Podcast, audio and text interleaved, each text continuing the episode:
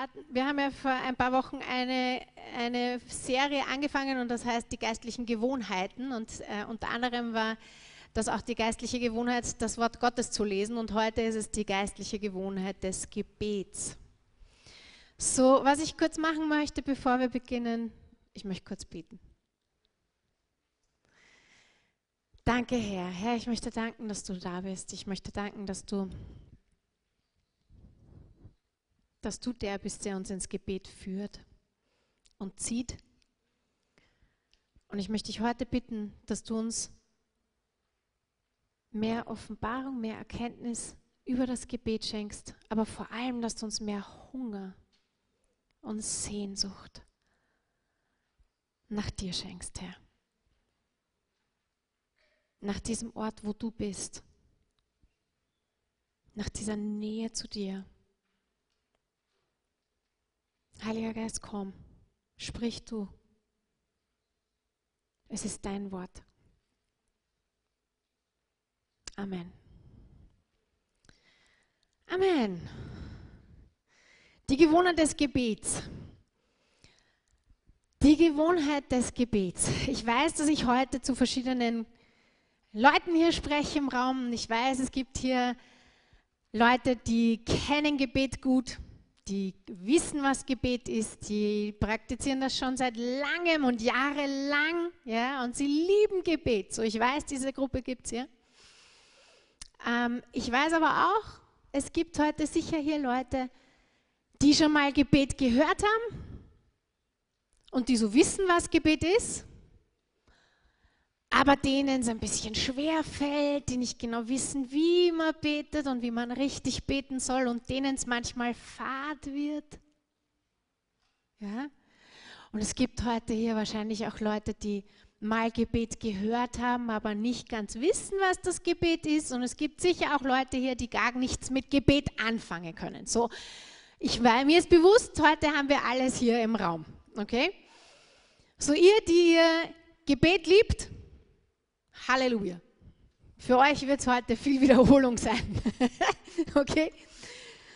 Für euch, die ihr zwar Gebet kennt, aber die, für die es euch immer ein bisschen schwer fällt und ihr nicht wirklich genau wisst, wie ihr beten sollt und die manchmal so ein bisschen fad, das Gebet irgendwie so ein bisschen eine fade Sache ist, für die bete ich heute, dass es eine Offenbarung ist heute und dass ihr die Komponente des Heiligen Geistes in euer Gebet hineinbekommt.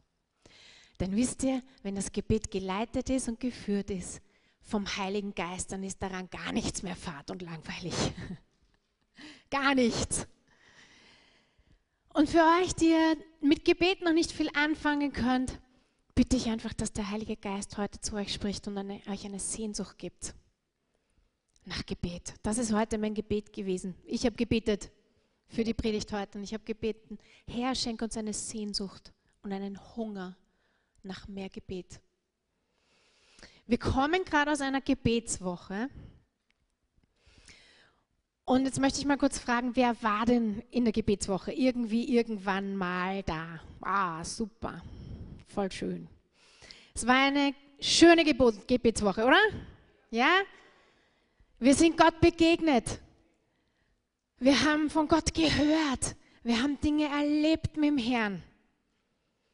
Und wisst ihr, solche Gebetswochen, die brauchen wir. Wir brauchen diese speziellen Momente, wo wir zusammenkommen und wo wir ganz spezielle Gebetszeiten haben.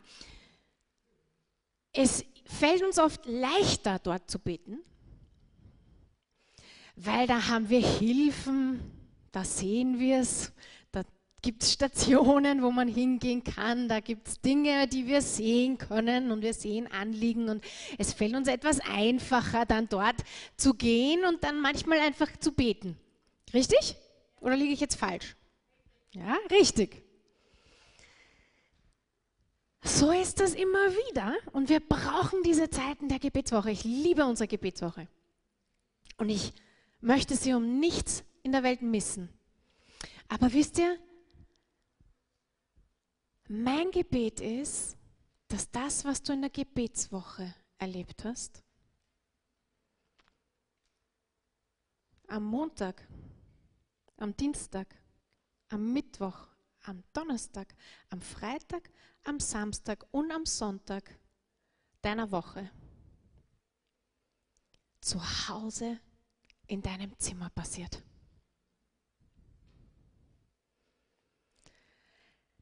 Dass diese Nähe, diese Gegenwart Gottes zu Hause da ist. Dass diese Begegnung mit dem Herrn zu Hause genauso da ist wie in einer Gebetswoche. Dass es genauso einfach ist, zu Hause in deinem Schlafzimmer, in deiner Küche oder wo auch immer du betest, zu beten wie in einer Gebetswoche. Das ist mein Gebet, das ist mein Verlangen. Und weißt du, ich glaube eigentlich, dass sich der Herr danach genauso sehnt.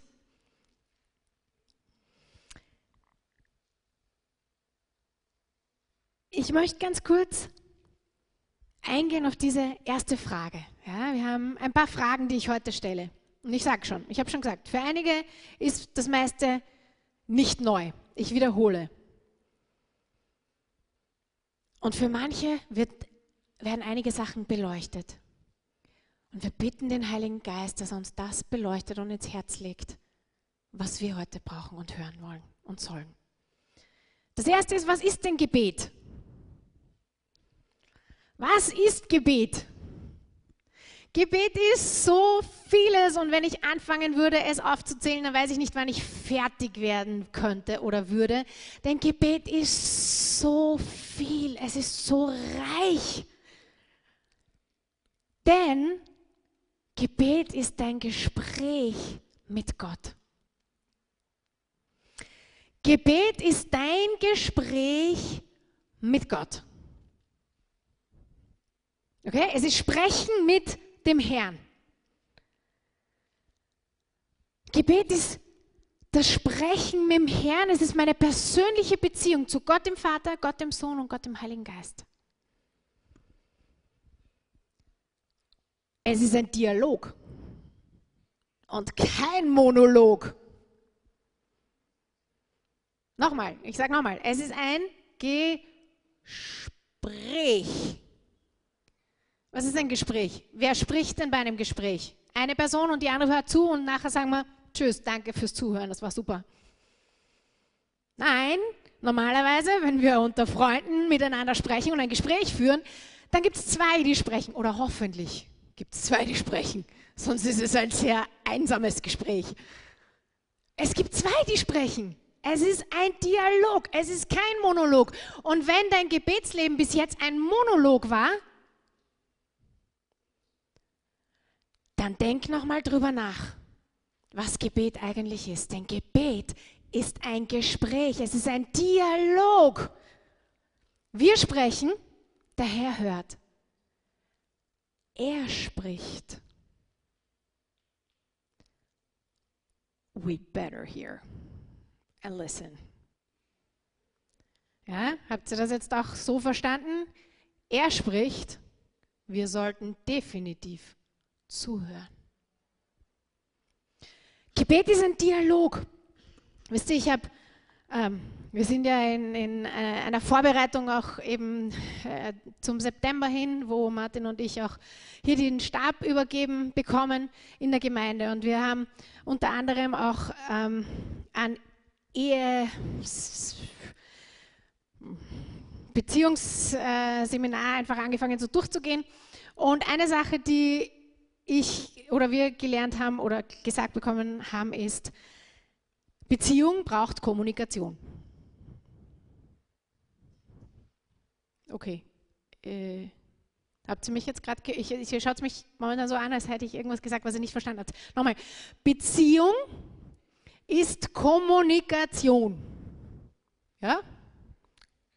Kommunikation. Okay? Und das, was mich am meisten, was mir hängen geblieben ist, dass Kommunikation für eine Beziehung, das ist, was das Blut für den Körper ist.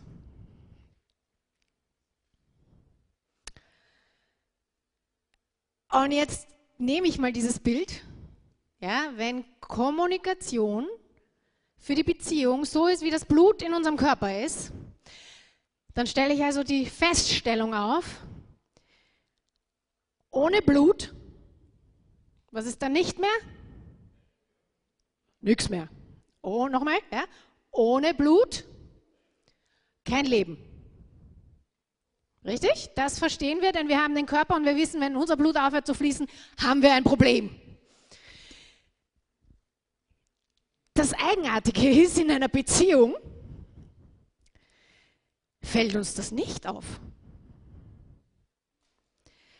Denn in einer Beziehung sind wir dann irgendwie ganz überrascht. Hoi, die Beziehung funktioniert nicht so, wie ich mir das gedacht habe. Wieso denn nicht? Hm, nochmal. Ohne Blut kein Leben. Ohne Kommunikation keine Beziehung.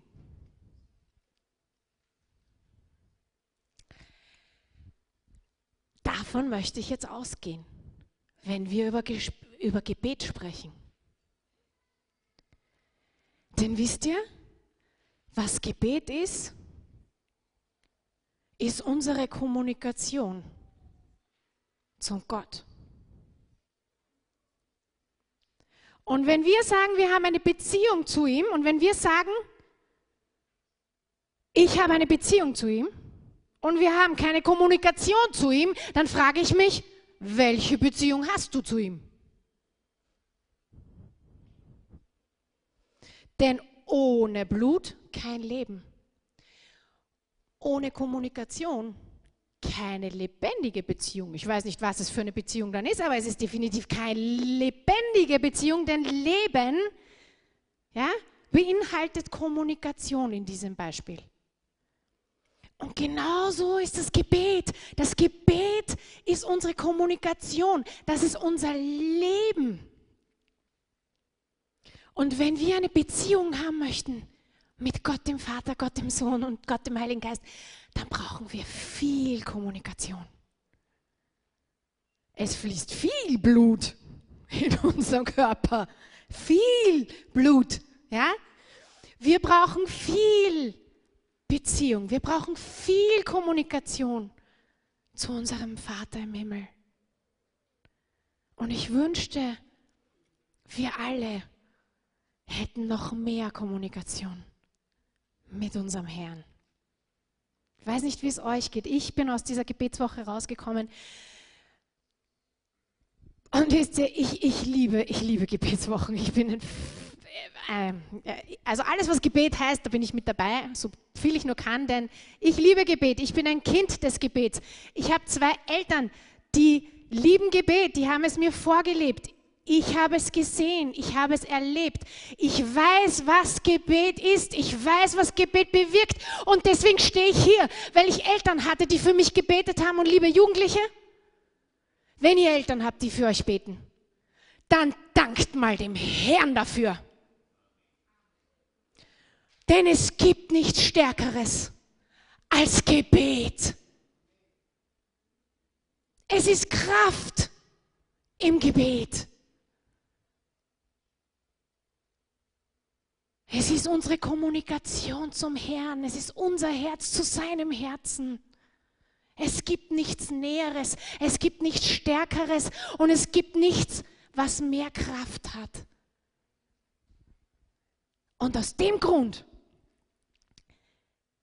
es ist unglaublich, aus dem Grund schafft es der Feind, ich meine, es gibt so gut wie nichts anderes, aber wenn plötzlich Gebetswoche ist, ich bin jedes Mal, äh, ich weiß es eh jedes Mal, aber jedes Mal bin ich jedes Mal wieder fasziniert und denke mir, das gibt's doch gar nicht, das kann doch überhaupt nicht sein. So viele Unfälle, so viele Krankheiten, so viele, oh nein, da kann ich jetzt gerade nicht. Oh nein, das ist dazwischen gekommen. Ui, in der Arbeit musste ich noch eine Schicht. Ja, ey, alles. Wisst ihr, wann es kommt? In der Gebetswoche, garantiert. Wisst ihr, wann es kommt? Beim nächsten Mal, wo wir sagen, hey, wir beten jetzt gemeinsam. Du hast garantiert was zum Tun. Ich auch. Weil der Feind so dahinter ist, dass er uns vom Gebet abhalten möchte. Wenn er uns sonst nichts nehmen kann und er kann uns unsere Kommunikation zum Herrn rauben, dann hat er uns schon unser Leben abgewürgt. Denn das Gebet ist wie das Blut in unserem Körper. Und ich möchte, dass wir das heute verstehen. Es ist nicht nur irgendwas, was wir da machen. Es ist eine Kraft im Gebet. Und der Feind weiß es auch und er zittert. Und deswegen hält er uns immer vom Gebet ab. Wenn er irgendwas schaffen möchte, dann füllt er unseren Terminkalender bis zum Rand und sagt, perfekt. Da ist kaum mehr Zeit mehr. Da, da ist nicht mehr viel Zeit. Kann man dem Herrn nicht mehr viel Zeit geben. Gebet muss eine Priorität sein. Warum? Weil es wie das Blut ist in unserem Körper. Es ist unsere Kommunikation, es ist unsere Beziehung. Und wenn wir hier abschneiden, dann wird unser geistliches Leben langsam aber sicher absterben. Ich weiß nicht, ob dir das schon mal aufgefallen ist. Wenn du weniger betest, dann passiert das ganz schnell, dass auch andere Dinge plötzlich weniger werden. Im Geistlichen, oder? Kennt ihr das? Kennt ihr das nicht? Ich kenne das. Dann nehmen andere Dinge auch gleich, gleich, gleich, gleich, gleich mehr ab. Der Herr möchte mit uns kommunizieren. Wie tut er das? Durchs Gebet. Das Gebet ist unser Gespräch mit Gott. Es ist unsere Kommunikation mit ihm. Wisst ihr, meine Frage heute ist, dreht sich dein Leben um Jesus? Und das meine ich dein Leben, dein Alltag, dein Aufstehen, dein Zähneputzen, dein Frühstück machen, dein alles, was dein alltägliches Leben ist. Dreht sich dein Leben um Jesus? Oder dreht sich Jesus irgendwo im Umkreis deines Lebens? Ich würde mal sagen, unser Terminkalender zeigt vieles. Und unsere Zeit, die wir uns nehmen für den Herrn, mit dem Herrn, zeigt vieles. Er will der sein, der im Zentrum ist. Wisst ihr, ich habe mit 16, 17 eine schwierige Zeit gehabt, äh, sehr schwierige Zeit, wo ich auf einmal auf einen Sitz alle meine christlichen Freunde und alle meine nicht christlichen Freunde verloren habe. Und das war eine sehr schwierige und mühsame Zeit. Aber ich bin noch heute wieder auf meinen Knien gelegen und habe gesagt, danke Herr, dass du mir diese Zeit gegeben hast. Wisst ihr, was ich damals gelernt habe? Jesus war der, ja, ich hatte auch meine Familie, aber mit 16, 17 war, wurde Jesus plötzlich zum Aller, Allerwichtigsten. ja, mit 16, 17 bin ich plötzlich da gestanden. Ich hatte außer meinen Eltern niemanden, mit dem ich über etwas reden konnte, was mich bewegt hat, was mich belastet hat, was tief in mir drinnen war und ich wusste nicht, wo soll ich hingehen. In der Zeit ist Jesus der geworden, zu dem ich gegangen bin, gerannt bin, gelaufen bin. Jeden Moment meines Lebens bin ich zu ihm gegangen und gesagt, Herr, Moment, ich brauche dich jetzt, ich weiß nicht, was ich da machen soll und habe mit ihm gesprochen und habe angefangen mit ihm zu sprechen und habe angefangen mit ihm zu sprechen. In der Zeit ist er mein bester und wichtigster Freund geworden. Ich kann ohne alles andere leben. Es gibt nur eine Person, ohne die ich gar nicht mehr kann. Und das ist Jesus. Alles andere konnte sie mir wegnehmen. Und ich werde darüber trauern. Aber Jesus, Halleluja, kann man mir nicht wegnehmen. Denn er ist immer da. Er ist immer da Verstehst du das? Er ist immer da. Es gibt keinen Augenblick in deinem Leben, wo er nicht da ist. Wir verpassen ihn nur mittendrin. Weil wir so beschäftigt sind mit unseren Dingen. Ich sage euch was, das, was in der Endzeit jetzt am, am die größte Waffe, glaube ich, des Feindes ist, ist die Beschäftigkeit. Ist unser Kalender, ist das Geschäftigkeits, dieser Wahn. Das ist die größte Waffe des Feindes in dieser Endzeit. Denn jeder ist so beschäftigt, ist unglaublich. Wir sind überhaupt nicht, wir sind wahnsinnig beschäftigt und nicht mehr verfügbar. Und was wir wieder lernen müssten, ist, dass Jesus das Zentrum meines Tages ist, meines Lebens ist und dass es überhaupt keinen Moment in meinem Leben gibt, wo er nicht im Zentrum steht.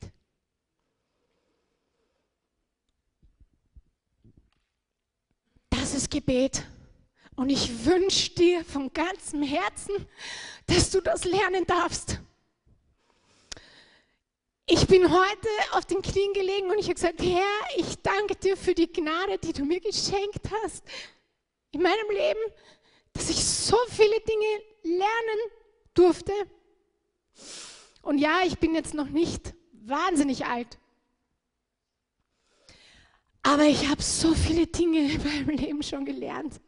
Und eines davon ist, dass Jesus der Erste ist, zu dem ich gehe. Jesus ist der Wichtigste, dem ich Dinge erzähle. Es gibt überhaupt niemanden anderen, dem ich vor Jesus irgendwann irgendetwas erzähle. Wisst ihr warum?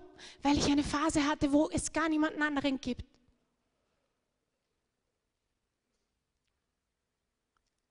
Wenn gar niemand anderer mehr da wäre,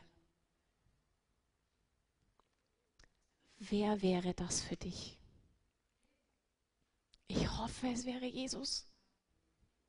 Und ich wünsche euch das. Ist im Alten Testament und im Neuen Testament sehen wir, dass alle Menschen, die eine Beziehung hatten mit Gott, im Gespräch waren mit ihm, oder? Adam, er ist im Garten mit Gott gegangen und hat mit ihm gesprochen. Abraham hat mit Gott gesprochen.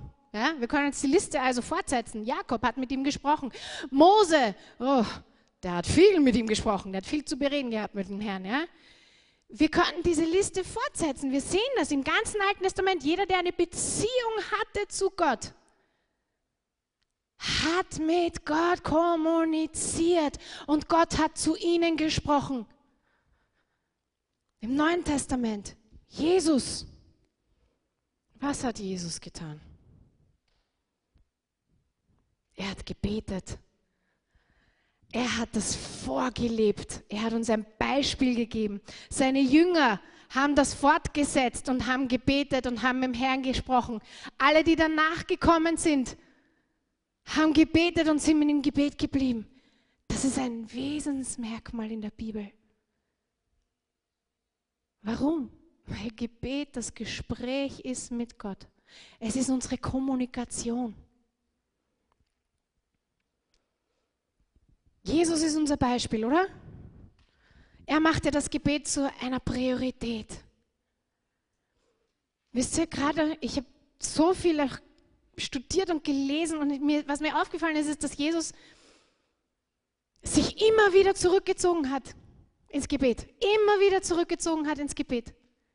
Gerade auch bei großen Momenten, bei großer Aufmerksamkeit, wo viele Menschen da waren, wo er viel Aufmerksamkeit gehabt hat, wo Erfolge da waren sozusagen. Er hat sich dann noch zurückgezogen. Er ist gegangen, um, um Zeit mit seinem Vater zu haben und auf seinen Vater zu hören. Er hat seine Jünger gelehrt zu beten, weil sie ihn danach gefragt haben. Wisst ihr, was mir aufgefallen ist? Warum haben sie ihn gefragt? Ist Jesus herumgegangen und hat über, Gespräch, über Gebet geredet. Oh, Gebet ist super, oh, oh, Gebet, das, wir brauchen mehr Gebet. Da, da, da, Nein. Er hat auch nicht die ganze Zeit Gebetsveranstaltungen veranstaltet, sondern wieso sind die Jünger denn zu Jesus gekommen und haben gefragt, Lehrer, lehre uns beten. weil sie Jesus gesehen haben. Und was Jesus gelebt hat, war, dass er die ganze Zeit immer wieder gebetet hat. Er hat sich immer wieder vor dem Tag zurückgezogen, nachdem der Tag zu Ende war, zurückgezogen. Er hat es gelebt. Sie haben ihn gefragt, weil sie es gesehen haben.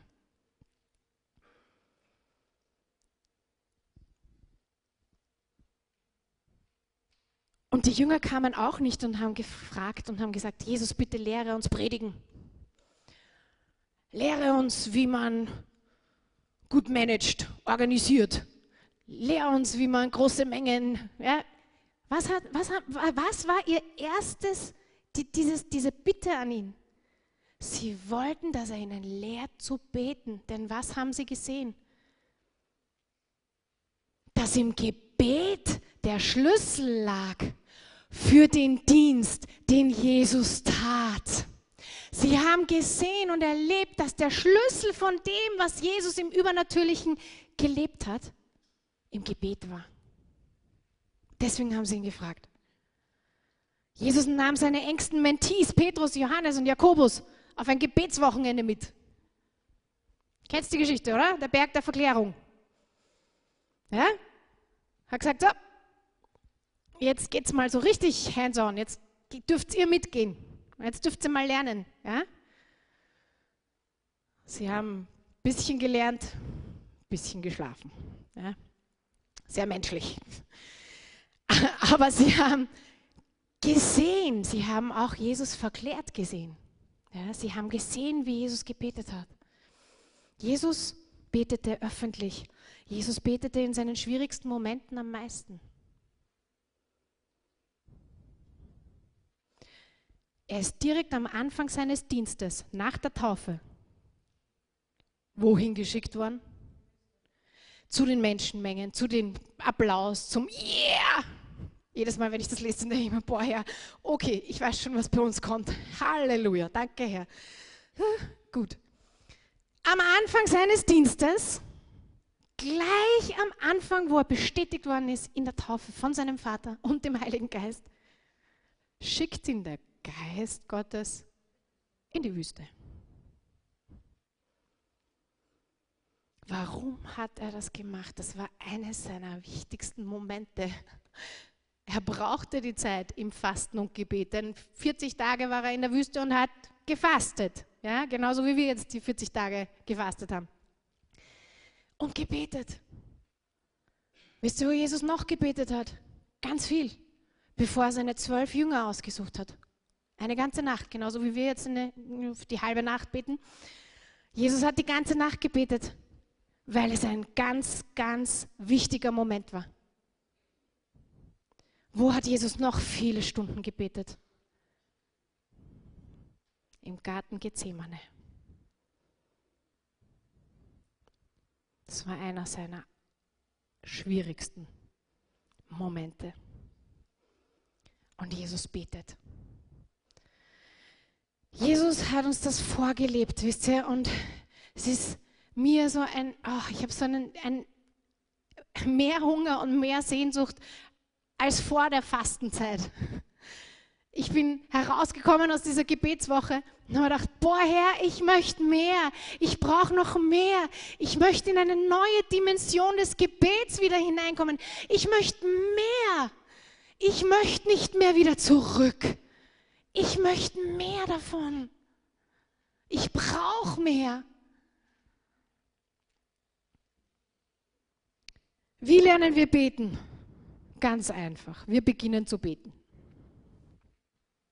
Also, falls du nicht gewusst hast, wie du beten lernen kannst, ich sag's dir, du fängst an zu beten. Ja, ist wie beim Fahrradfahren. Wie lernt man Fahrradfahren? Indem man sich draufsetzt. Du kannst noch so viele Bücher über das Fahrradfahren lesen. Wenn du dich nicht draufsetzt und irgendwann einmal fährst, dann fährst du nie. Selber mit dem Schwimmen. Ja? Wann lernt man schwimmen? Wenn man am Land zuschaut. Sagt, oh, gut gemacht. Okay, ich sehe, so geht der Brustzug. Und das ist Kraulen. Okay, passt, ich kann's. Nein, wir lernen es im Wasser. Okay, wunderbar. Wenn du nicht gewusst hast, wie du beten sollst und wie du lernst zu beten, dann sage ich dir heute, beginn damit und hör nicht mehr auf. Hör nie wieder damit auf. Ich sage es nochmal, beginn damit und hör nie wieder damit auf. Denn es ist dein Leben. Das ist die Kommunikation ist das Leben deines geistlichen Lebens. Zweites, den Heiligen Geist um Hilfe bitten. Wir brauchen den Heiligen Geist, wisst ihr das? Wir brauchen den Heiligen Geist fürs Beten. In Römer 8, Vers 26 und 27 heißt es, wir wissen nicht, wie wir beten sollen. Und ich für meinen Teil kann das jetzt mal für mindestens 70 Prozent, 80 Prozent würde ich fast sagen, meines Gebetslebens kann ich das bestätigen. Ich weiß nicht, wie ich beten soll. Meistens nicht. Aber der Heilige Geist weiß es, denn er ist in ständiger Einheit mit dem Vater. Und deswegen haben wir den Heiligen Geist bekommen, Halleluja, dass wir auch in dieser Einheit sein können. So, wir brauchen den Heiligen Geist zum Beten. Auch beim Radfahren lernen haben wir am Anfang noch meistens die Eltern dabei, die schauen, dass wir nicht vom Rad runterkippen. Ja? Wir brauchen den Heiligen Geist, der uns dabei hilft und schaut, dass wir am Rad bleiben. Und wenn wir runterkippen, dann sagt er, äh, äh, äh, Moment, setz dich wieder drauf. Und jetzt gehen wir wieder. Okay? Wir brauchen den Heiligen Geist. Wie noch? Wir lernen gemeinsam beten. Ich hoffe, dass ihr in eurer Live-Gruppe viel betet. Und wenn nicht, dann sage ich es euch jetzt, dann sagt es eurem Live-Gruppenleiter, wir wollen mehr beten. Wir lernen beten, wenn wir gemeinsam beten. Wir lernen gemeinsam. Wisst ihr das? Ein Ort, wo du beten lernen kannst, wo du auch mit dem Heiligen Geist noch mehr beten kannst, wo er dir Eindrücke geben kann, Bilder geben kann, Wörter geben kann. Das ist in der Live-Gruppe.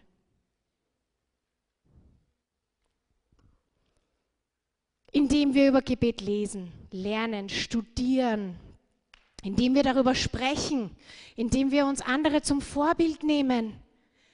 Wenn du noch nicht ein, ein Vorbild im Gebet hast, dann such dir eines. Ich sagte, das ist so kostbar.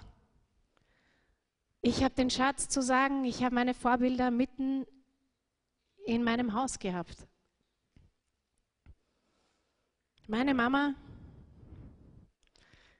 ich weiß nicht, wann sie nicht gebetet hat. Es ist eher schwierig zu sagen, wann sie nicht gebetet hat. Denn beim Kochen, beim Bügeln, Jesus, Jesus, Jesus, Jesus, Jesus. Das, ich sage euch was, ja? Ich hatte meine Vorbilder direkt zu Hause. Mein Papa war um 5 Uhr jeden Tag, meistens noch früher, wach. Und ich habe es immer gewusst, wir wussten es alle. Es gab so gut wie nie einen Tag, wo er nicht auf war.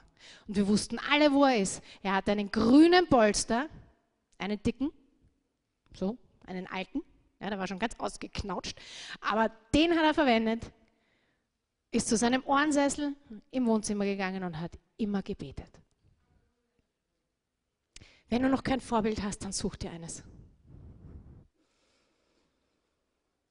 Wenn du beten möchtest und lernen möchtest zu beten, dann such dir Vorbilder, die es dir vorleben und wo du mehr Sehnsucht danach bekommst. Wann beten wir? Alle Zeit, beständig, oder? Das ist das, was in Epheser 6, Vers 18 ist. Und das ist das, was in Kolosser 4, Vers 2 der Apostel Paulus sagt. Und in 1. Thessaloniker 5, Vers 16 steht es auch nochmal. Betet ohne Unterlass. Das heißt fortwährend. Das heißt immer. Na, wie okay. Ich bin zu dem Punkt gekommen, wo ich gesagt habe, Herr, wie geht das? Ja? Wie geht immer? Wie geht immer an einem ganz normalen Tag? Wie bete ich also ohne Unterlass? Am Montag, am Dienstag, am Mittwoch, am Donnerstag und am Freitag auch noch. Und ich habe ich hab mein Bild etwas geändert. Und das war eigentlich vor allem dadurch, dass ich ähm, durch den Levi, äh, der eine doppelte Kiefer-Gaumenspalte mit dem geboren worden ist, und wir waren viel am Anfang im Krankenhaus, stundenlang. Ähm, und ich war viel drinnen, draußen, drinnen, draußen. Er hatte OPs. Und damals hatte ich so eine Zeit, wo ich so frustriert war, weil ich mir dachte, Herr, ich komme, ich, ich möchte meine Stunden haben, die ich im Gebet mit dir habe. Ich möchte meine Zeit im Gebet mit dir haben. Und ich war so frustriert oft. Und damals hat der Herr gesagt, Moment, du schaust falsch. Du stehst auf mit mir, machst alles, was du machst mit mir, gehst weiter am Tag mit mir und schließt am Tag mit mir den Tag. Das ist Beten ohne Unterlass. Denn das heißt, dass mein Tag Jesus ist. Was auch immer er gerade möchte, ich kann jederzeit in meinem Tag sagen, oder ich habe Jesus das versprochen. Ich habe gesagt, Herr, ich verspreche dir, was, wenn du mitten in meinem Tag sagen musst, stopp, dann mache ich Stopp. Und wenn ich mitten im Tag bin und du sagst, jetzt nimmst du Zeit, dann nehme ich mir jetzt Zeit. Und manchmal sind es nur Momente. Und manchmal sind es nur Gedanken. Und manchmal sind es dafür aber Stunden. Und wisst ihr, ich habe angefangen, mit Jesus den Tag zu beginnen und zu sagen, guten Morgen, Jesus. Und mitten untertags bete ich und denke an ihn. Und wenn, ich, wenn mir Sachen einfallen, dann erzähle ich sie ihm. Ob laut oder in Gedanken, völlig egal. Ich erzähle sie ihm. Denn was ist denn Gebet? Ein Gespräch. Ein Gespräch. So dass es dieses alle Zeit Tag anfangen, den Tag mit ihm und den Tag abschließen mit ihm. Zu bestimmten Zeiten. In der Bibel sehen wir, dass auch zu bestimmten Zeiten immer gebetet worden ist. Ja, wir sehen, dass zum Beispiel Petrus in, in den Tempel gegangen ist, um zu beten. Ja, die hatten besondere, bestimmte Gebetszeiten. Dreimal am Tag normalerweise ist die Gebetszeit der Juden. Ja, am Morgen, am, zum Mittag und am Abend. Und ich würde einfach sagen, reserviere dir eine bestimmte Zeit. Es ist nicht wichtig, wann diese Zeit ist, aber reserviere dir eine bestimmte Zeit, wo du und Gott unter vier Augen ein Gespräch habt. Und nochmal, Gespräch. Dialog. Nicht Monolog, sondern Dialog. Mach dazwischen mal Pause mit deinem Mund und hör mal. Ja? Und diese bestimmten Zeiten, wenn es nicht anders geht, dann schreib sie dir in den Kalender. Aber nimm sie dir. Die sind so kostbar. Und allein und gemeinsam mit anderen beten wir. Wir beten geleitet durch den Heiligen Geist, auch das habe ich schon gesagt. Der Heilige Geist ist der, der uns ins Gebet führt. Wisst ihr? Wir alleine, wir haben nicht diese Sehnsucht nach dem Gebet, sondern der Geist zieht uns ins Gebet. Wir brauchen den Heiligen Geist, weil er uns daran erinnert. Er ist der, der uns ins Gebet zieht. Er ist der, der uns diese Sehnsucht gibt und sagt, komm jetzt, komm jetzt, komm jetzt, komm jetzt, komm in meine Gegenwart, komm, such mein Angesicht. Und wir sind dann so Teile im Gebet. Das erste ist Danksagung, Lobpreis, Anbetung. Ja? Das, was wir heute mit Musik gemacht haben. Das kann man mit Musik machen. Aber das ist nicht Musik. Denn Danksagung, Lobpreis, Anbetung, das ist Teil meines Gespräches. Und ich hoffe, dass du dein Gebet beginnst und abschließt mit Danksagung und Lobpreis und Anbetung. Und ihm das gibst, was ihm gebührt, nämlich die Ehre.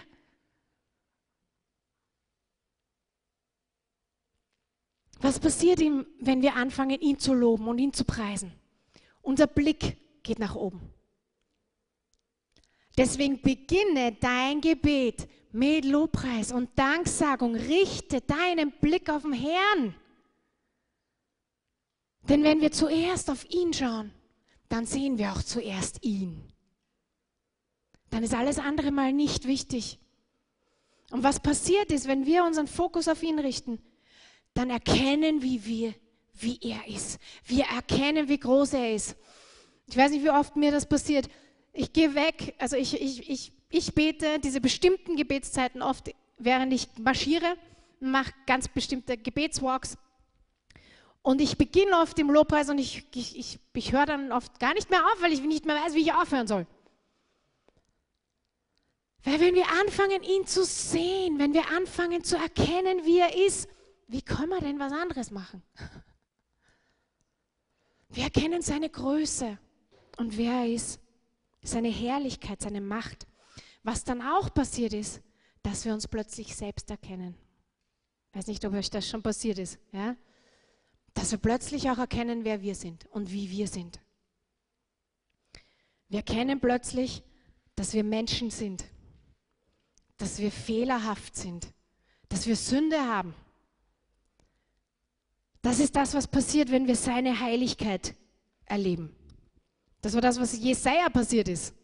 Jesaja ist vor den Thron Gottes gekommen und er hat die Heiligkeit Gottes gesehen. Und was ist passiert? Er gesagt, plötzlich in dieser Gegenwart hat er gesagt: Weh mir, weh mir, meine Lippen sind unrein.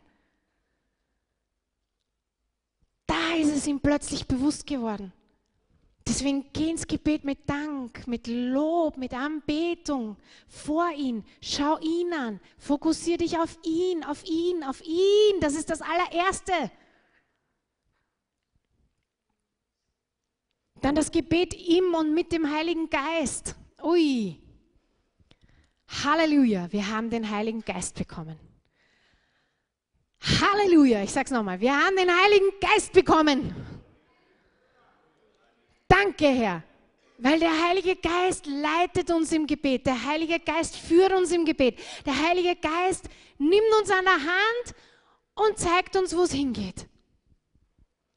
In Epheser 6, Vers 18, ich habe sie schon erwähnt, heißt, betet alle Zeit mit allem Bitten und Flehen im Geist und wacht dazu mit aller Beharrlichkeit und Flehen für alle Heiligen.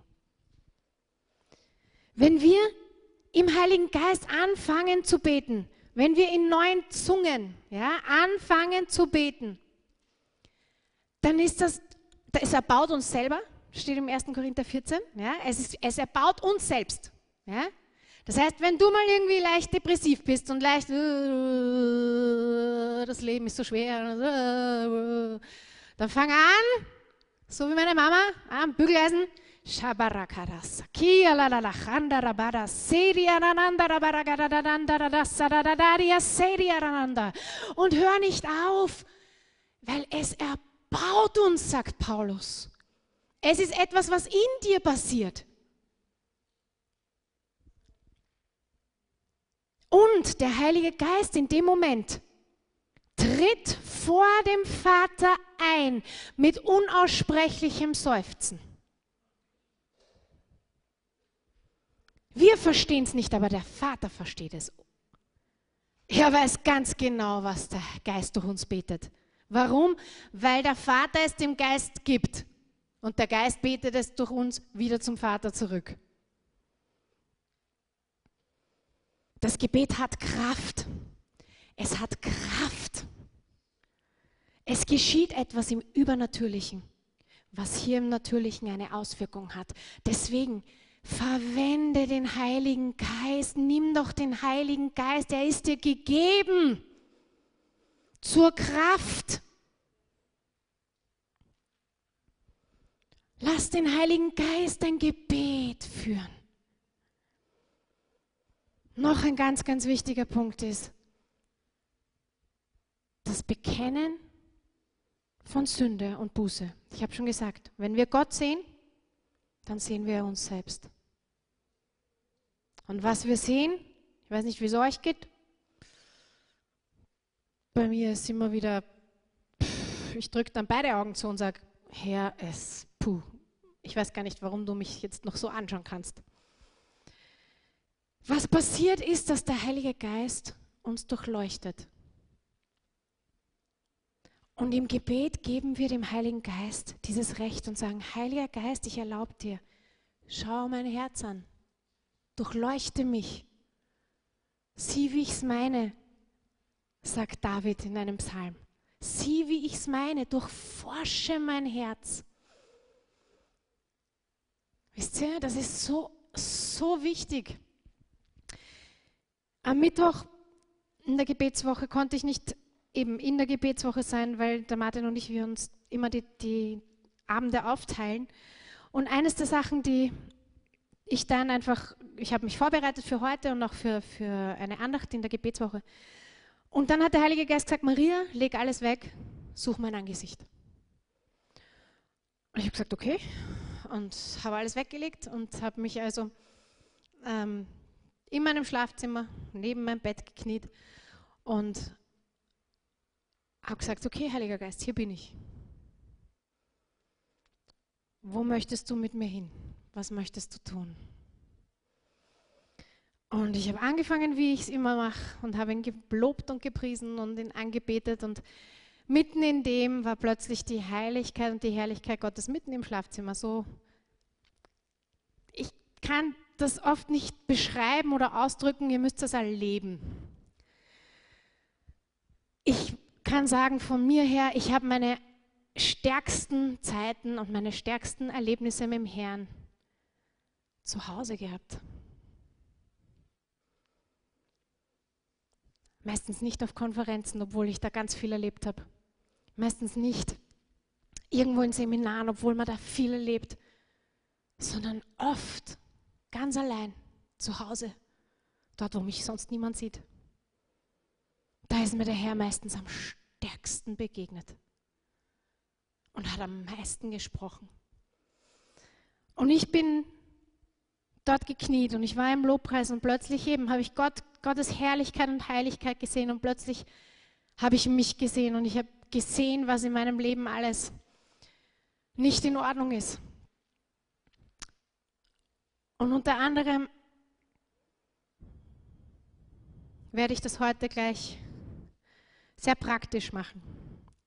Denn das, was wir machen müssen, wenn der Heilige Geist uns durchleuchtet und Dinge heraufbringt, dann müssen wir die Sachen bekennen. Wir müssen die Sünde bekennen und wir müssen um Vergebung bitten. Und wisst ihr, ich, boah, ich bin, ich weiß gar nicht, wie lange das war. Ich habe keine Ahnung, ich habe nicht auf die Uhr geschaut, aber ich bin dort gelegen und ich habe geweint und ich habe geweint und ich habe geweint und ich habe geweint und ich habe gesagt, Herr, es sind so viele Dinge. Und vor allem eine Sache hat mir der Herr aufs Herz gelegt und er hat gesagt, tu das am Samstag und mach es öffentlich vor allem. Und ich möchte gehorsam sein und ich möchte es heute machen.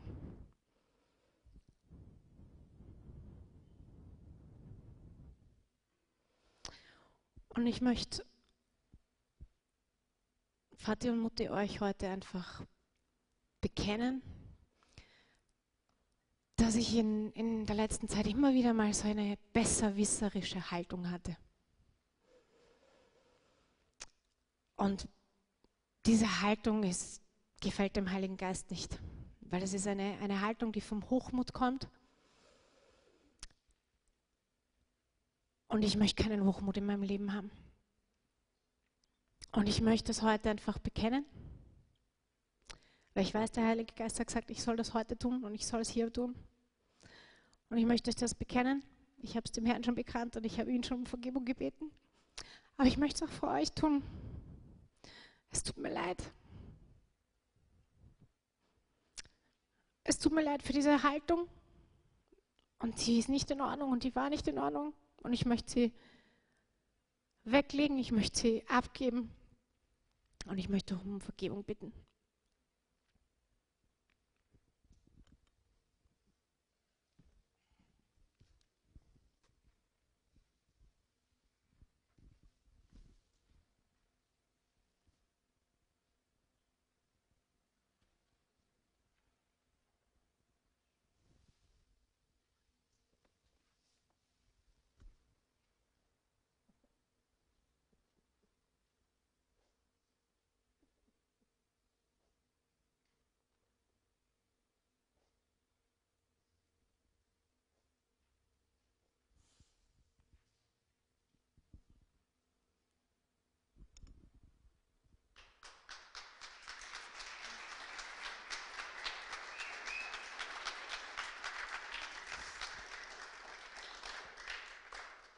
Ähm, den will ich gar nicht haben. Denn wenn der Heilige Geist spricht und wenn er etwas sagt, dann ist es so wichtig, dass wir es tun. Und ich möchte euch das heute einfach sagen, wenn ihr gemerkt habt, da ist was. Und wenn der Heilige Geist seinen Finger auf etwas gelegt hat, dann möchte ich euch nachher herausrufen und das sind noch Zettel und wir haben diese Kiste gehabt vom Kreuz. Dann schreibt auf einen Zettel und gebt das vom Kreuz ab und sagt, Herr, ich bekenne das, es tut mir leid, ich bitte dich um Vergebung. Und eine Sache habe ich für heute empfunden und die möchte ich heute nochmal ansprechen. Ich glaube, es sind Leute hier, die Unvergebenheit in ihrem Leben haben. Ich weiß nicht, was es ist. Aber ich weiß, dass der Heilige Geist gesagt hat, du musst sagen, dass Unvergebenheit ganz wichtig ist zu bereinigen. Denn Unvergebenheit ist wie eine Wurzel in unserem Herzen, die bitter ist und die sich hineingräbt und die sich hineingräbt ins ganze restliche Leben. Und wisst ihr, Unvergebenheit, das nimmt der Herr sehr ernst. In Markus 11, Vers 25 sagt Jesus, und wenn ihr steht und betet, so vergebt. Wenn ihr etwas gegen jemanden habt, damit auch euer Vater im Himmel euch vergebe eure Übertretungen. So, ich weiß nicht, wer das heute ist. Ich weiß nur, es ist da und ich möchte es einfach aussprechen jetzt.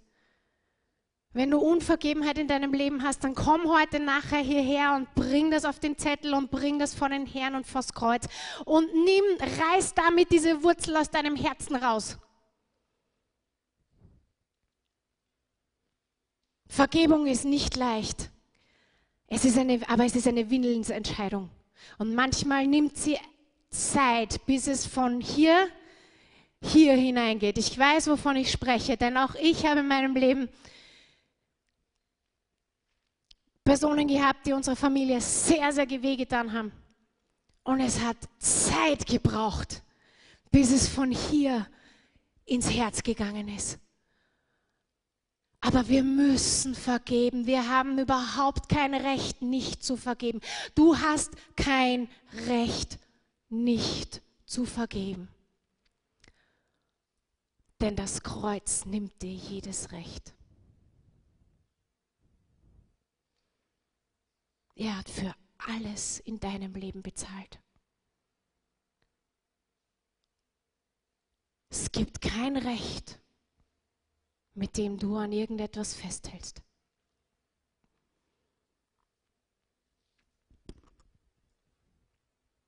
Dann dürfen wir die Vergebung des Herrn annehmen, wenn wir zu ihm gekommen sind und es bekannt haben und Vergebung bekommen haben, dann dürfen wir die Vergebung annehmen. Halleluja.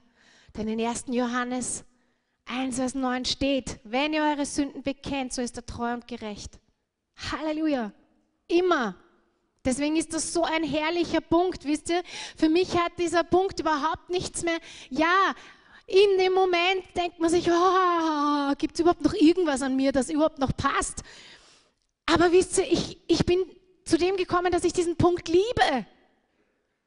Denn ich weiß immer, boah, danke Herr, danach kommt, dass du treu bist und mir vergibst und mir Freiheit schenkst. Du schenkst mir Freiheit, wenn ich bekenne. Du schenkst Vergebung und reinigst mich von aller Schuld. Halleluja.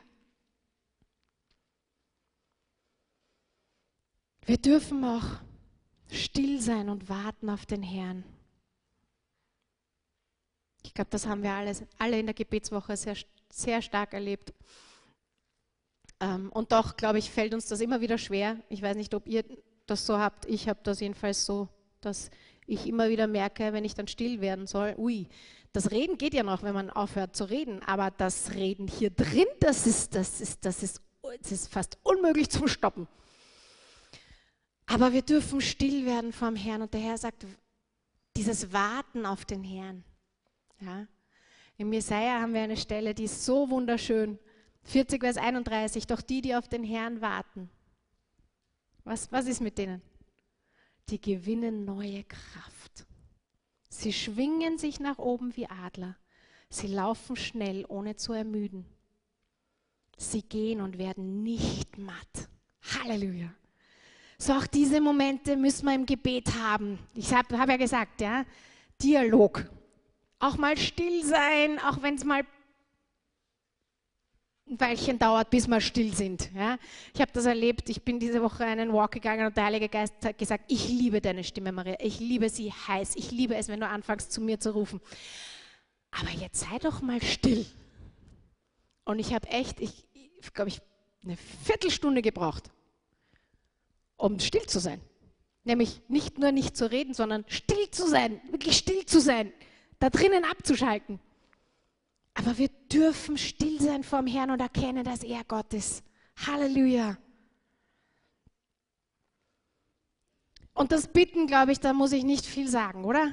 Bitten, bitten können wir alle meistens von Haus aus. Als Kinder können wir schon bitten. Bitten, betteln, ja. Das Danken, das, da hapert es immer, ja. Beim Bitten sind wir mal schnell, ja. Aber weißt du, was so unglaublich herrlich ist, wir dürfen mit unseren Bitten zum Herrn kommen, so wie es die Mutter heute schon gesagt hat. Ja? Wir dürfen unsere Bedürfnisse, unsere Sorgen, wir dürfen es zum Herrn bringen. Warum?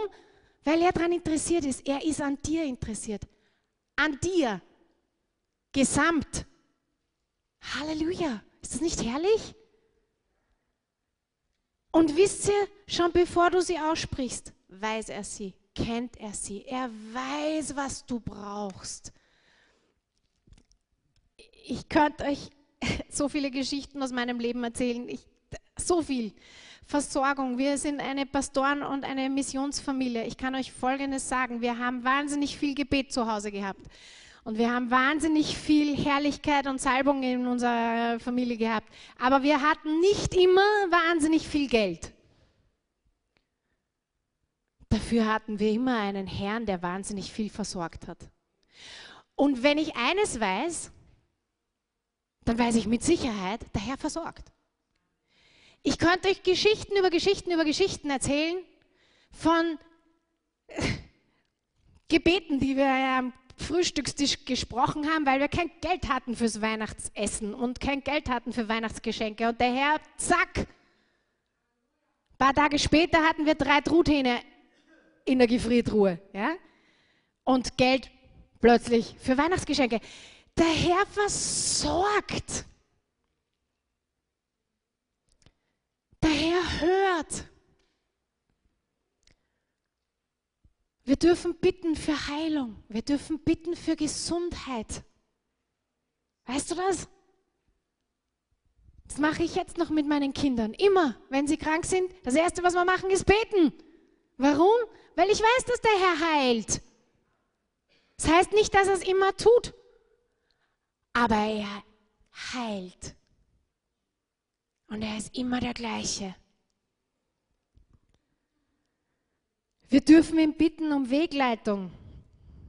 Boah, das habe ich mein ganzes Leben lang erlebt. Der Herr hat mich geleitet von meiner Matura weg über mein Studium, über das nächste Studium, über das nächste Studium nach Uppsala. Er hat mir den Martin über den Weg geführt. Ja? Grundsätzlich Wegleitung. Das ist, bitte den Herrn um Wegleitung und er wird sie dir garantiert geben. Denn dieses Gebet erhört er sehr gerne. Wenn du ihn bittest drum her, führe und leite mich, dann sagt er, ja, ich warte ja schon drauf. Ich will dich, komm her, komm her, komm her. Und das letzte ist die Fürbitte und der geistliche Kampf. Und wisst ihr, dieser Punkt ist so ein starker Punkt. Und ich bin diese Woche echt gesessen und ich habe ein Buch gelesen, das, ich, das, wir zu Hause gehabt haben, das ich noch nicht gelesen hatte, über Fürbitte. Und ich habe so ein Verlangen bekommen und habe gesagt, Herr, ich möchte diese Dimension haben. Da waren so viele Zeugnisse drin von Fürbitten, die wo Wunder, die ganze Zeit Wunder geschehen sind. Da, in diesem Land wurde gebetet, in dem Land wurde es erhört. Da war diese Person, für die Person wurde gebetet, wusste es aber nicht. Das wurde erhört. Da sind Dinge passiert, das, die sind unglaublich. Ja? Und ich bin gesessen und habe gedacht, boah, das will ich erleben. Ich möchte in diese Dimension hineinkommen. Ich möchte dorthin. Ich möchte in diese Fürbitte hineinkommen. Die Fürbitte ist ein Punkt, wo der Fokus von uns weggeht, nach außen. Und wisst ihr, da ist das, wo uns der Herr hinführt im Gebet, wenn wir lang genug mit ihm im Gebet sind. Das ist oft nicht sofort. Aber er möchte uns sein Herz geben, damit wir sein Herz beten. Weißt du das? Er möchte so gerne dir das Herz von ihm geben, damit du das beten kannst, was er am Herzen hat. Und das ist Fürbitte. Wir kennen drei große Fürbitter aus der, aus der Bibel, oder? Mose. Na, wie oft hat Mose Fürbitte getan für dieses Volk? Also ich wäre verzweifelt. Nach dem dritten Mal hätte ich gesagt, jetzt tut's was anderes. Aber die haben gemurrt und gemurrt und dann kam die Konsequenz. Erstmal das Feuer im Lager, dann die Giftschlangen, dann das nächste, dann der, der Aaron macht ein Kalb. Der ist also von einer Fürbitte in die nächste gegangen. Ja? Er war ein Fürbitter für ein sehr starr, störrisches Volk, würde ich sagen. Wen kennen wir noch? Ja, Mose, Daniel. Kennt ihr Daniel? Ein Fürbitter. Wow, Daniel hat den Namen vom Herrn gehabt. Daniel, du geliebter Gottes. Gott hat den Daniel gekannt. Warum? Weil Daniel gebetet hat und gebetet hat und gebetet hat. Der hat Träume offenbart, der hat Visionen gesehen. Durch ihn sind zwei Könige, unter denen er war, plus die ganze Nation, zu Gott gekommen. Und die waren nicht Israeliten. Der war ein Fürbitter für sein Volk. Esther ist in die Fürbitte gegangen fürs ganze Volk, ins Fasten und ins Gebet. Und was ist passiert? Gott hat alles gewendet. Nehemia, Esra, wir könnten aufzählen und aufzählen, denn wir haben diese Beispiele in der Bibel. Und wisst ihr, das Ding ist, Gott möchte nicht nur die Beispiele in der Bibel haben. Er möchte dich gebrauchen. Er möchte dich gebrauchen. Er möchte dich gebrauchen. Und dich. Es geht überhaupt nicht ums Alter. Er möchte uns gebrauchen für die Fürbitte. Er möchte, dass du Fürbitte tust für deine Freunde, Verwandten, Kollegen, Bekannten, ungläubig und gläubig. Er möchte, dass du Fürbitte tust für verlorene Seelen. Wann war das das letzte Mal, dass du eine Not gehabt hast für Verlorene. Nämlich eine Not, die wir nicht selber haben. Eine Not, die uns der Heilige Geist in unser Herz hineinschenkt. Er möchte, dass du Fürbitte tust für Umstände und Situationen. Hineinsprechen kannst. Wisst ihr, was im, in, im Neuen Testament steht? Ihr könnt lösen und binden. Und was ihr lösen werdet, wird gelöst sein. Und was ihr binden werdet, wird gebunden sein. Wir können, wir haben Autorität bekommen im Namen Jesu.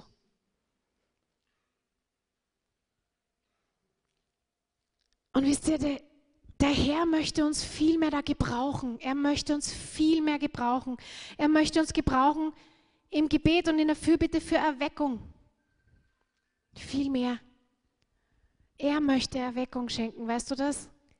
Er möchte Erweckung schenken. Es ist sein Herz. Er möchte seinen Geist ausgießen. Er möchte Neues tun. Er möchte, dass kein einziger Mensch verloren geht.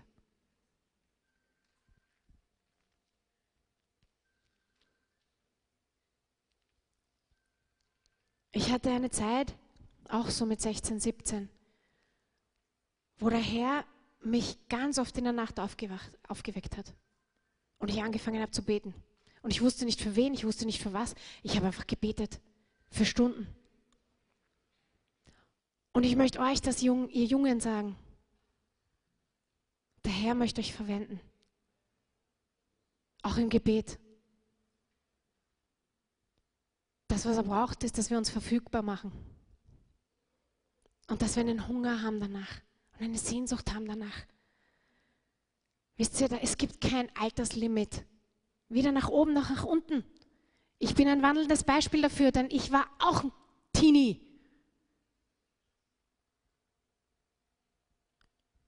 Der Herr möchte uns da mehr gebrauchen. Er möchte uns auch in den geistlichen Kampf hineinführen, noch viel mehr in den geistlichen Kampf gegen die finsteren Mächte. Wisst ihr, dass das real ist? Ich weiß nicht, ob dir das bewusst ist, aber es ist real. Die geistliche Welt ist real. Der Daniel hat im Gebet gekämpft. Und der Engel hat ihm dann gesagt, dass ihm ein Fürst widerstanden hat, oder? Es ist real. Es ist völlig real. Wisst ihr, der Herr möchte uns da wieder hineinführen. Der Herr möchte uns da noch viel mehr hineinführen. Ich weiß, ich habe das erlebt. Wir haben das zu Hause erlebt. Ich kann mich erinnern, es hat sich, haben sich mal Leute aus einer Satan satanischen Gruppe bekehrt und waren bei uns. Und die hatten sich bekehrt, aber der Leiter, der war hinter ihnen her, dieser satanischen Gruppe. Und der hat uns, oder nicht mich, und also meine Eltern hat er mitten in der Nacht mal angerufen und hat gesagt, wir wissen, wo ihr wohnt. Wir werden diese Nacht kommen.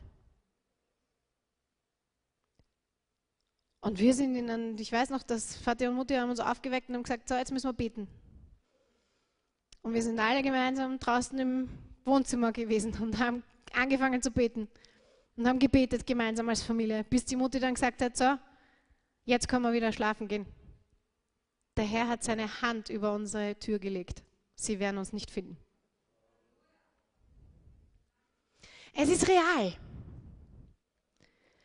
Und ich kann sagen, es ist real. Denn das, was ich erlebt habe, das ist real. Und ich weiß, dass Gebet Kraft hat und Macht hat und der Herr möchte es noch viel mehr verwenden. Und ich möchte, dass wir jetzt einfach aufstehen.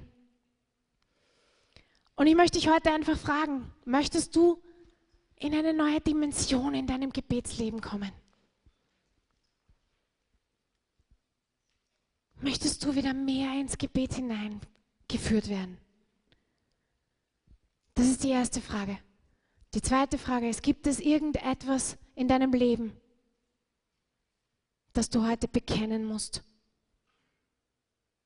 und ans Kreuz bringen musst und sagen musst, Herr, vergib mir. Und das Dritte, was ich fragen möchte, ist, möchtest du erfüllt werden mit dem Heiligen Geist? Wenn du heute hier bist und du bist noch nicht erfüllt vom Heiligen Geist, dann möchte ich dir sagen, werde erfüllt vom Heiligen Geist. Dass du geleitet und geführt vom Heiligen Geist beten kannst. Also ich möchte jetzt einfach ganz nur einen Augenblick still sein. Ich möchte, dass wir die Augen zumachen.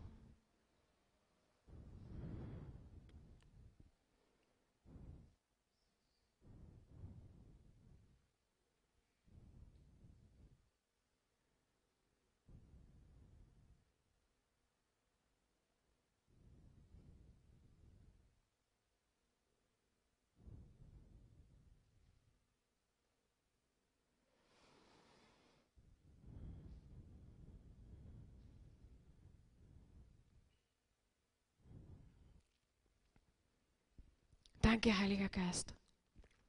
Danke, dass du der bist, der uns ins Gebet zieht. Danke, Heiliger Geist, dass du uns noch mehr ins Gebet hineinführen möchtest. Ich möchte danken, dass jetzt nicht zu Ende ist, sondern dass du noch mehr hast. Herr, ich möchte danken, dass du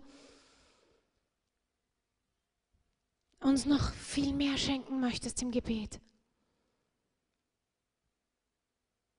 und uns hineinführen möchtest, Herr, in, in eine Tiefe im Gebet.